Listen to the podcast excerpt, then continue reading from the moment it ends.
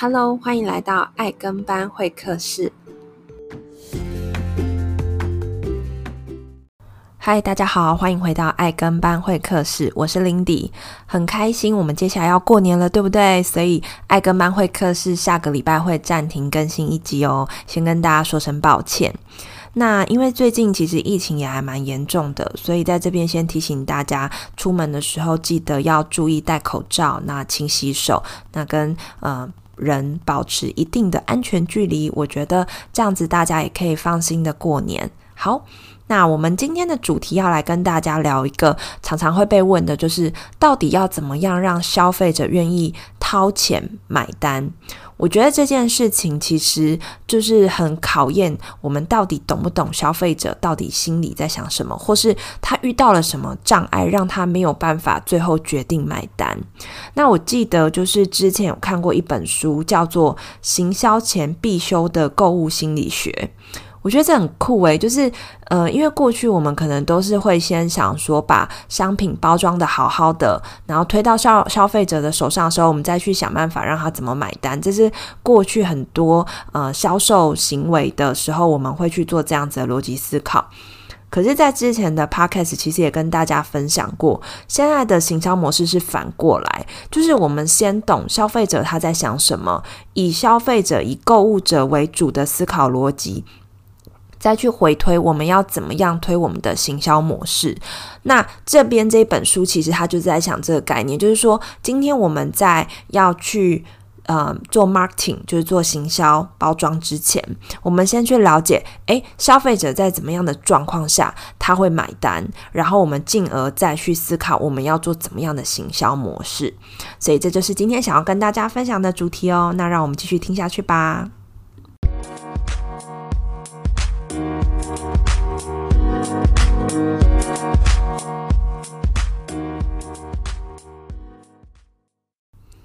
OK，那在讲消费者心理学或是所谓的购物心理学之前，其实我想要跟大家聊聊我刚前面提到的这一本书，也是我们今天主要的主轴，在讲的就是行销前必修的购物心理学。欢迎大家赶快去入手这本书，我觉得这本书是一个非常有逻辑架构的书，因为我很喜欢看很有逻辑思考的书。那我觉得他这本书呢的整个的逻辑思考能力是很强的。那我今天跟大家稍微导读一下，就是。它总共有六个章节。它第一个章节呢，是先跟你科普一下，说什么叫做消费者行为，所以他先把整个基础先告诉你。第二个是，他就告诉你说，消费者他在买东西的时候，他的决策的原则是什么。所以呢，这个地方他就告诉你，消费者购买的决策逻辑是什么。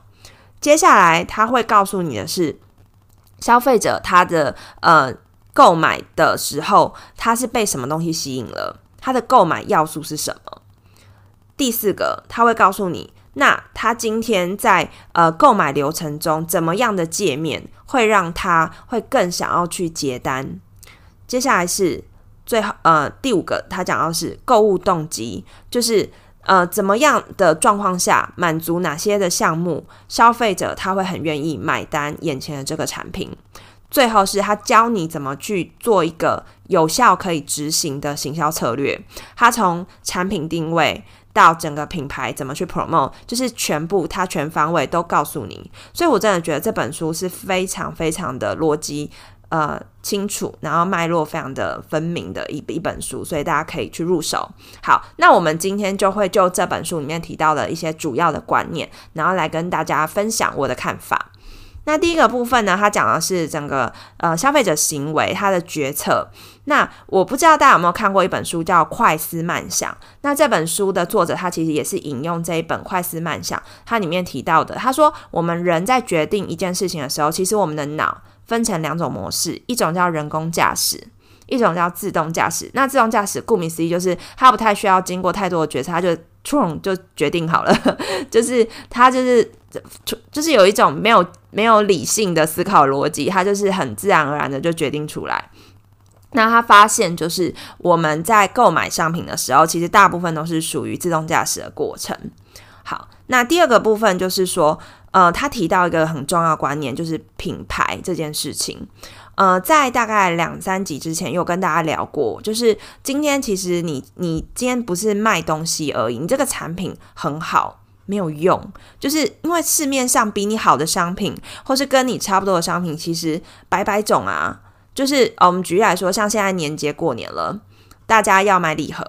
那其实我今天可能只是想要买一个坚果塔好了，因为最近好多人在问我坚果塔。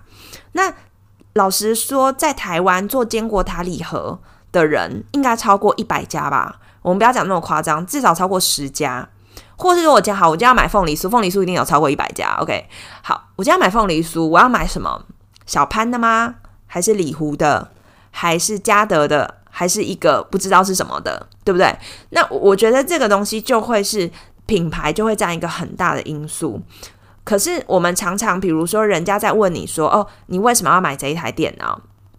像现在那个 Mac 它出了一款新的 M1 的晶片的电脑嘛，像我现在用的这一台也是。那当人家问我为什么要买这一台电脑的时候，我会讲什么？我会讲说：“哦，因为这是 M1 的晶片啊，然后很厉害啊，然后效能很好啊，而且我觉得怎么。”之类的，可你会发现呢，我不会先讲的是哦，因为它是 Apple，因为它是 Mac，就是这个是人的习惯。为什么？因为我通常对我心里的决策是因为我是认同 Apple 这个品牌，所以我买了这台 M1 电脑。可是当别人问我的时候，我会先解释它的性能，我会先解释它的价值，而不是先说哦，因为我是 based on 它的品牌。所以我觉得这件事情很酷，就是嗯。这这是一种人性，就是我们不可能一开始就是让人家觉得我我就是一个果粉，或是我今天很喜欢小米的东西，然后我就是让人家觉得哦，我就是反正小米出了我都爱之类的。所以这这个其实就是一个心理上的一个一个作用啦。可是我想要跟大家讲，就是说。你会发现品牌其实是真的是影响决策一个很重要的关键，所以你今天不是只有把商品做好，其实很多人都会说啊，我的商品很棒，我的商品有专利，我的商品是市面上很少有的，我的效果很好，我什么什么什么之类的。可是你会发现很多这种小众的品牌的时候，他常常还是拿不到大笔的订单，他还是拿不到就是消费者的眼光，就是没有办法吸引大家注意，然后没有办法有比较好的销量。很大原因是因为他太专注在呃他的品牌有多好这件事情，可是却忽略掉，就是呃他很专注在他的产品有多好，可是他却忽略掉他要去经营他的品牌。品牌跟产品是不一样的东西。品牌就是这个，你你这整家公司的名称，或是呃，比如说像爱跟班好了，爱跟班是我的品牌，我自己有去注册商标的。那爱跟班底下有很多的部分，有电商的平台，有我自己的现在 Podcast 的平台，然后甚至有我其他事业体的东西。那在这这个爱跟班底下延伸出来的，可能是我在不同面向的部分，可是都是我这个爱跟班的个人的价值的体现。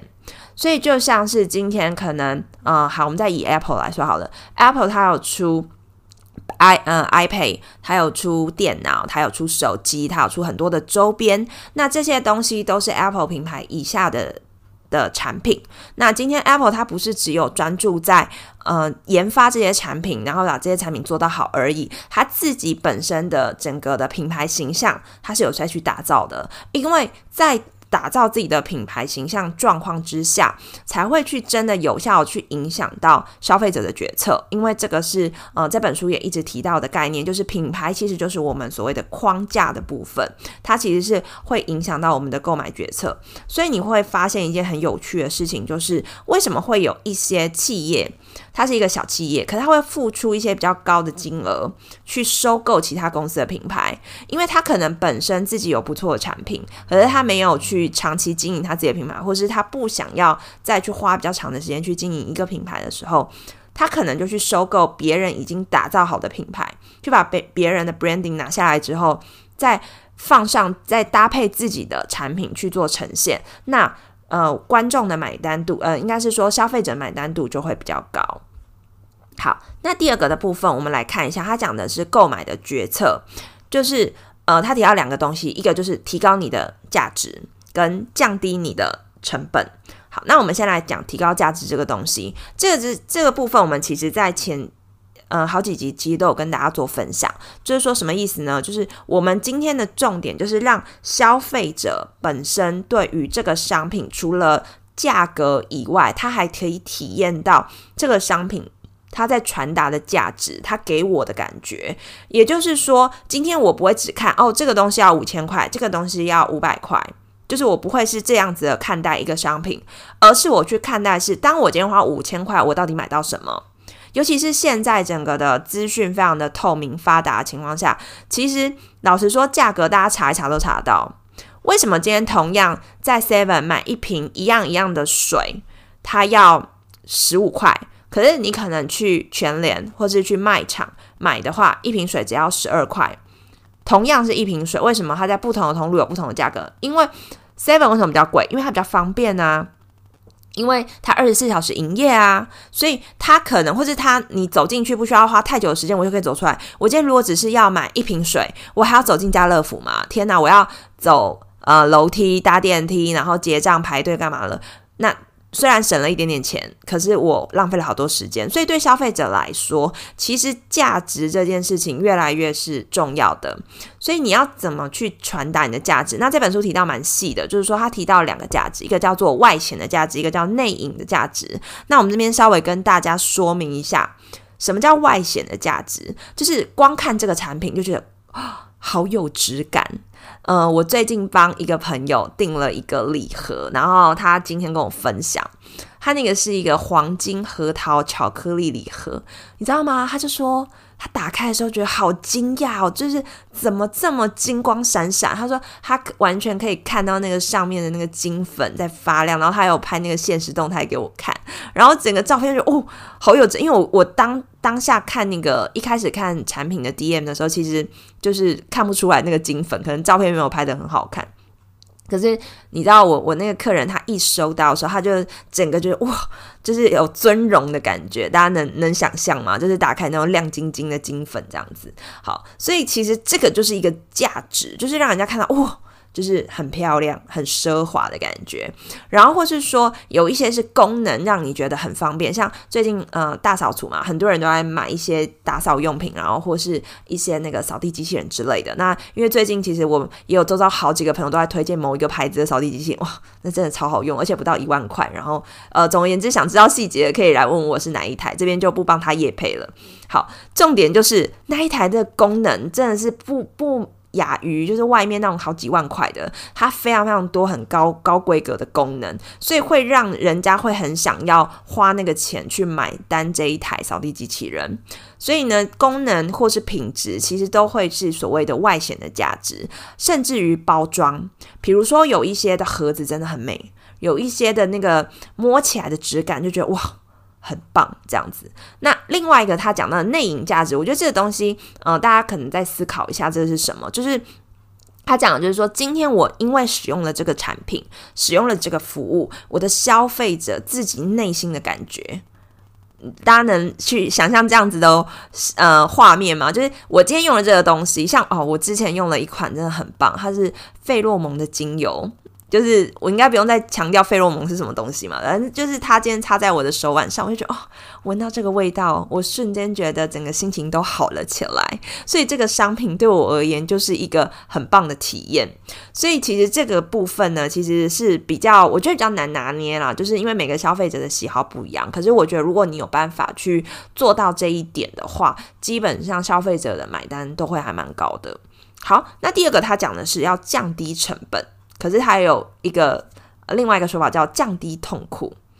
呃，这个部分呢，我觉得很有趣，它也分外跟内的。外的部分当然就是在价格上，你就是要降低，呃，你你你要有市场竞争力啦，就是你不能说哦，今天大部分的东西，大部分的嗯，凤梨酥好了，凤梨酥人家可能一盒就是卖个五百块，然后你就要卖个。两千块，就是那个会有一点点的让消费者觉得哦，好痛哦，我真的要花两千块买一个凤梨酥吗？就是会有这种感觉。好，那第二个又是讲到内隐的部分，就是说你让消费者在体验的时候，你要降低他的时间成本，还有他的负担。我我觉得这边呢，呃，我可以举一个例子给大家，就是说，呃，我们现在都在线上购物嘛，对不对？然后你就会发现，就是很多人他其实在结账的时候，常常会遇到很多的障碍。比如说呢，他在购买的流程真的太复杂。我记得我上上礼拜要帮一个朋友找一个商品，然后呢，我就进到那个网站上去，因为大家都推荐那个他们家的东西比较好。就遇到一个超大障碍，我找不到哪里可以搜寻商品。诶，他的他的那个界面做的非常的 fancy，非常的漂亮，可是我竟然找不到哪里可以搜寻，而且我这种一天到晚在逛网拍的人。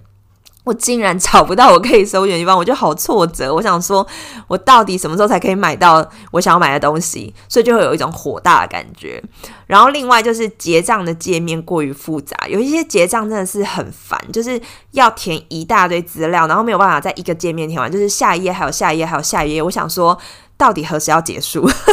所以呢，就是你要优化你的购买流程，你最好可以。一页就完成结账的过程，还有甚至是那个注册，就是你知道现在很多的购物网站，我觉得都很棒诶，他们就是如果你是新用户，你不用先注册完再买，你可以在购买的时候同步注册。我觉得这件事情非常值得大家可以笔记下来。如果你今天是想要做网站的人，好不好？就是你在呃消费者第一次购买的时候，他同步注册、同步结账，我觉得这件事情非常非常的棒。所以，应该就是作为一个就是你要提供商品的平台的人，你应该要去思考怎么样让消费者有一个流畅的购物体验，并且把你给人家的阻碍降到最低。所以这这部分，呃，我觉得是一个，也是他提到一个很重要的地地方。好，那接下来是决策界面。什么意思呢？就是他提到，就是说，呃，我们刚前面在讲什么自动驾驶，然后跟人工驾驶的部分。那这部分呢，就是他在跟我们讲的是消费者他的注意力，还有我们要怎么传达东西给消费者。他提到了几个部分，叫做吸引消费者注意力的原则。他，我觉得他真的很有逻辑，他列出五个。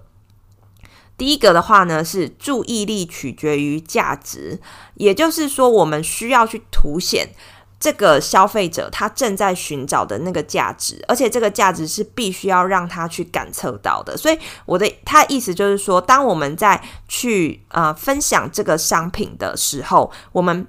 必须要让消费者他可以很直觉、很直觉的去。catch 到你想要传达的价值，而不要包装再包装再包装，因为过度的包装你的产品的时候，其实反而会让人家抓不到重点。好，第二个部分是，其实你在传达讯息跟消给消费者的时候，你必须是要符合他的目标，你才能吸引他的注意力。好，我举例来说，就是像现在是送年节礼盒的时候嘛，对不对？那很多的的包装应该是要什么？红色嘛，喜气、金色之类的。如果你硬要做个深蓝色，我想说，哦，我要看起来很很时尚，呃，科技感，所以我要做黑色，我要做深紫色、深蓝色。我觉得这部分就会比较容易让消费者直接划过去，因为他就觉得我是要送人的啊，就是怎么这么的没有喜气，就是这这部分就是大家就不要太。执着于自己原本想要说哦，我要科技感，我要怎么样神秘？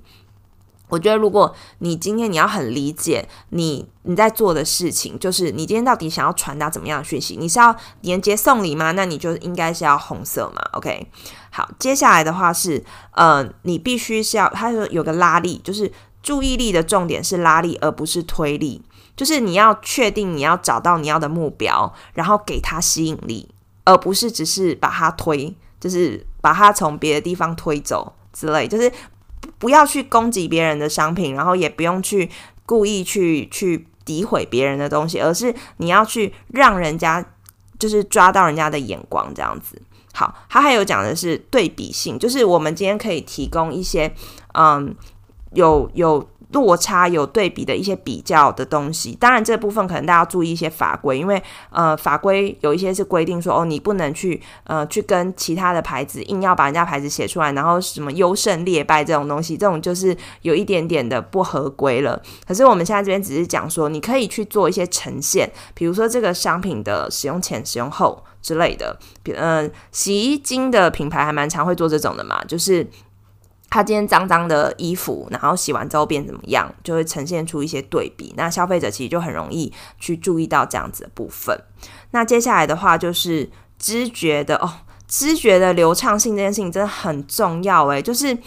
嗯。这部分我要怎么呈现啊？像我们每次就是我常会看到有人的 before after，就是我我刚前面讲那个对比的部分，你们的 before 都会放哪？我觉得我真的建议大家 before 放左边，或是放上面。如果你是要上下然后左右的话，我会建议放左边为主，然后 after 放右。我看到很多人都是呃，也不是很多人，就有一些人啊，就是 after 会放在左边，然后 before 放右边。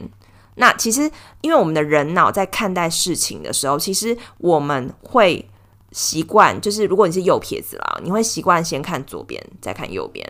那你要去想一下，就是毕竟这世界上右撇子的人还是比较多，所以呢，你的你的受众他 catch 到资讯，他你要让他一开始很直觉的在看东西的时候，我建议还是用这样子的逻辑会是比较好的。然后，另外是说，你要不断的让你的消费者一直看到一样的东西，让他慢慢的习惯这些东西，而不要一直推新的东西出来。举例来说，假设你手边有非常非常多的商品，你不用害怕你一直重复在放一些东西，你会发现很多的品牌，它其实就是那几样商品，它一直放一直放。像我有一个很喜欢的一个蒟蒻的品品牌，它蒟蒻就那样而已啊，可是它它会一直不断的用各式各样的。图案去呈现，还有我我很喜欢一个千层派的一个品牌，然后他在脸书上广告就是他会明明他的千层派根本就是这几年下来都永远都是那几个口味，可是他每一次放都让我好想吃哦，就是他就是可能用各式各样的照片、角度、图案去呈现他的千层派的样子，然后口感之类的，然后你就会觉得哇，就是每次看到好像都是不一样的东西，可是其实它的商品是一样的，所以你要一直不断的让。这些图片这样子的画面一直出现在你的的受众的眼眼前，然后让他的脑袋慢慢习惯这样子的内容，去自动化去思考，然后这样子呢，你其实就可以去吸引消费者的注意力。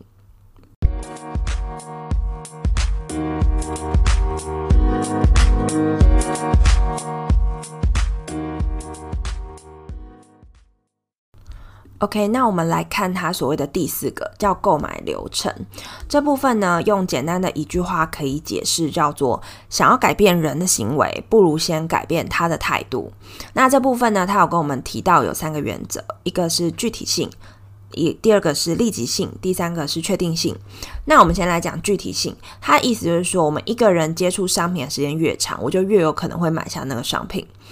呃，我们现在常常会运用一些高科技的部分去。做我们的行销活动，像是 AR，我不知道现在大家有没有看到有一些美妆用品，他们其实就会用这样子的部分，就是你可能把自己的照片输入进去，就是输出你的照片之后，你就可以选择，诶，我想要试这个颜色的口红，这个颜色的腮红，然后我就可以马上看到，诶，这个东西在我的脸上的样子，或者说像天梭那个手表，他们其实就用 AR 的概念，会让消费者可以直接的去。看到他今天手表戴在他手上的样子，所以对消费者来说，他就更能去想象，而且更接触这样子的商品，更去理解说，诶，这个东西它实质上它买了之后会是什么样的感觉。所以我觉得这个部分是很重要的。那第二个部分是立即性。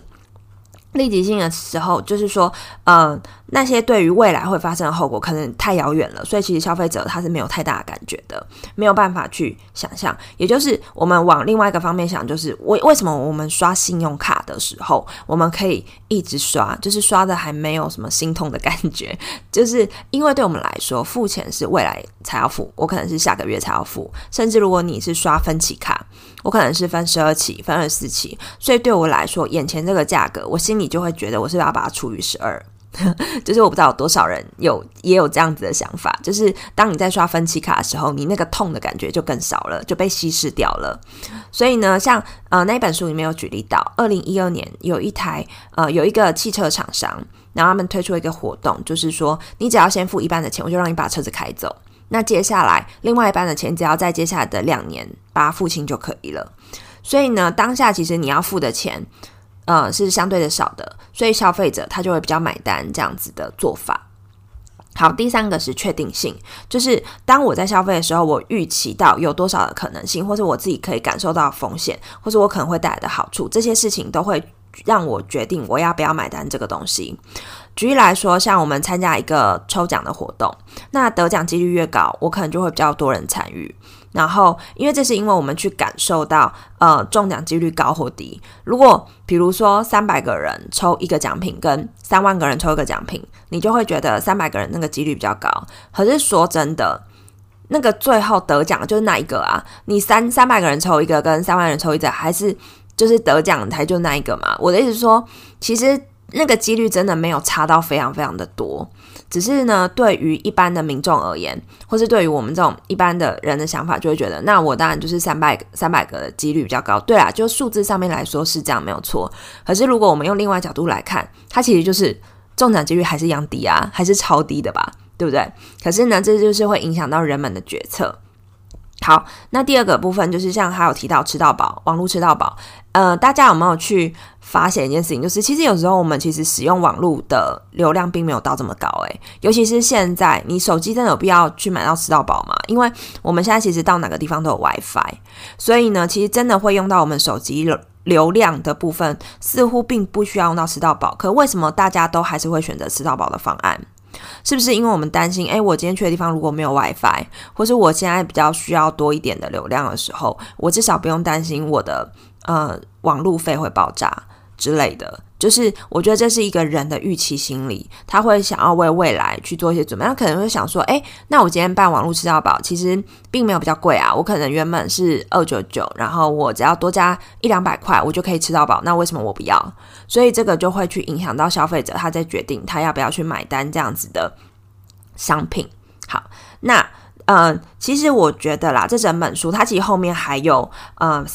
五跟六。就是他还有提到说，呃，我要怎么去让消费者可以去。进一步的去满足他想要买东西的动机，然后呢，去看消费者他的心理学，他的很多的他他对事情的期待，他的目标的设定，甚至是我要怎么去执行一个有效的品牌策略。所以，其实他后面讲到很多细的东西，可是我没有打算在这一集全部呃跟大家讲完，因为这样我就变一个说书人的概念，你们就不去看书了，对吗？所以呢，后面这两个部分容许我就是卖个关子，我希望大家可以如果你对于我前面讲的，你觉得诶，他还蛮有逻辑想法，我建议大家可以去买这本书。那当然我没有做业配，就是。呃，我我我并没有因为 promote 这本书，然后我得到任何的好处。可是我只是想要跟大家分享一下，我觉得这本书它的整个逻辑架构是非常好的。那呃，重点其实今天讲这个主题，也是希望大家可以知道事情是，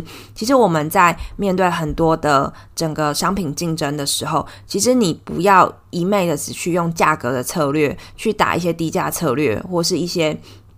就是呃。攻击对方啊，或者做一些就是比较低劣的手段，我觉得这些东西我们应该要去在现在的社会中，其实消费者他其实也是很聪明的，你应该要去。呈现的是你可以传达的价值，就像我们刚刚提到这么多的内容，你是不是也可以去做一些调整，然后让你自己呃，还有消费者他在决策的时候，他更能去想要买单你提供的商品。我觉得这才是现在我们整个大环境下，我们作为一个服务提供商，我们可以做的事情。好哦，那以上就是今天的内容，不知道今天这样的内容对于大家能不能理解，然后甚至是有没有办法帮到大家。那也很欢迎大家可以给我一些想法，可以透过爱跟班会客室的粉丝呃，爱跟班会课室的粉丝专业，然后可以呃在上面找到我，可以传讯息让我知道今天想要听什么。像今天的内容，其实也是听众朋友告诉我说，诶，他想要了解这方面的内容，那我就收集了一些资料来跟大家做分享。那就像我刚刚前面预告的，就是我们在下个礼拜不会做更新，我们会休息一次，然后祝大家新年快乐，恭喜发财。那我们要好好保重自己，因为现在真的是疫情很紧绷。那很希望就是大家都可以健健康康的。那也很希望大家可以把这样子 podcast 的内容分享给更多的朋友，因为在年后呢，我们现在其实有还蛮多合作案在谈的，会有很多的呃更知识性的内容，甚至更呃 fintech 就是金融科技。相关或是高科技相关的部分，我们到时候也会邀请一些来宾来跟我们做分享。那大家就新年快乐喽，拜拜。